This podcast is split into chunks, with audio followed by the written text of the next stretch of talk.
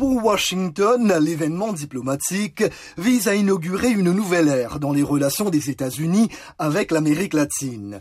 Mais Andrés Manuel López Obrador, le chef de l'État mexicain qui boycotte le sommet, dit croire en la nécessité de changer la politique qui a été imposée depuis des siècles, l'exclusion.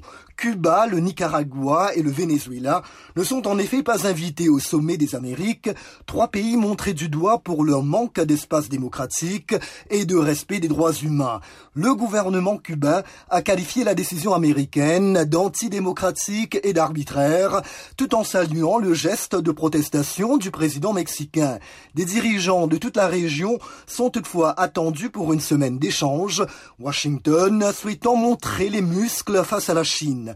Selon Juan González, le principal conseiller de Joe Biden pour l'Amérique latine, le président américain veut promouvoir une vision d'une région et démocratique, ce qui est au fond dans l'intérêt stratégique des États-Unis, dit-il.